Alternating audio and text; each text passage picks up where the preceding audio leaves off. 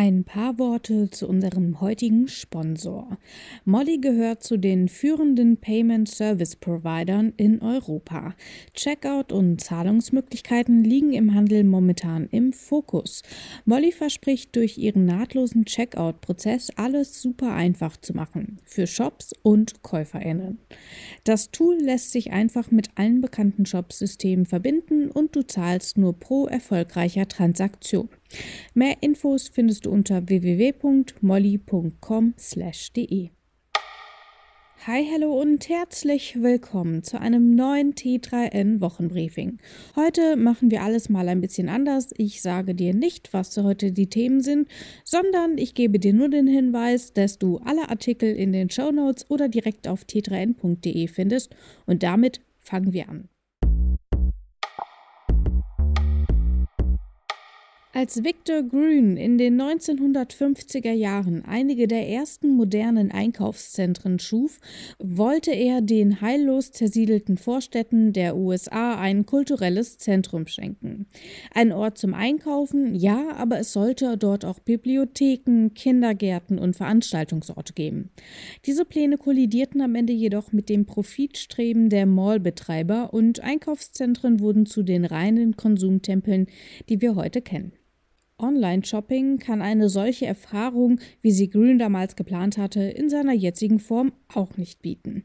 Am Ende bleiben wir beim Einkaufen im Internet eben doch räumlich getrennt, auch wenn wir denselben Shop besuchen. Zu Events hochstilisierte globale Schnäppchentage wie Singles Day, Black Friday und Cyber Monday bringen uns aber immerhin zeitlich zusammen. Sekunde. Singles Day?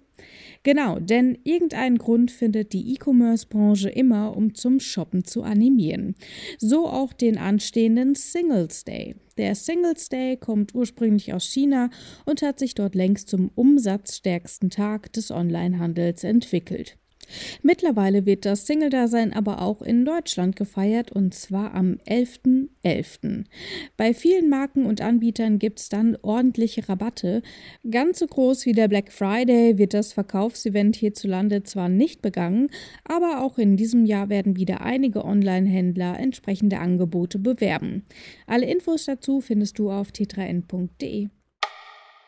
Es ist gar nicht so leicht, CO2 einzusparen. Wir bestellen online, fahren Auto oder fliegen in den Urlaub. Alles nicht sonderlich klimafreundlich. Aber egal ob Online-Shops, Tankstellen oder Fluggesellschaften, mittlerweile bieten viele Branchen die Möglichkeit, die Umweltbelastungen, die man verursacht, durch Zahlungen eines kleinen Betrags auszugleichen. Ein Flug von Berlin nach Athen zum Beispiel kostet dann knapp 20 Euro an Kompensation. Für das Geld sollen dann Bäume gepflanzt und damit die verursachten CO2-Emissionen ausgeglichen werden. KritikerInnen bezeichnen diese Form des modernen Ablasshandels allerdings als Greenwashing. Unsere Autorin Insa Schniedermeier geht auf t3n.de der Frage nach, was solche Angebote eigentlich bringen und in welcher Form der Gesetzgeber gefragt ist, um haltlose Behauptungen dieser Art einzuschränken. Musk gegen Bezos. Die zwei reichsten Männer der Erde konkurrieren seit geraumer Zeit auch um die Vormachtstellung im Weltraum. So zumindest das überall wiederholte Narrativ. Aber stimmt das überhaupt? Die Medienwissenschaftlerinnen Alison Winch und Ben Little glauben nicht daran. Ihrer Ansicht nach kann von Konkurrenz zwischen den beiden Milliardären letztlich keine Rede sein.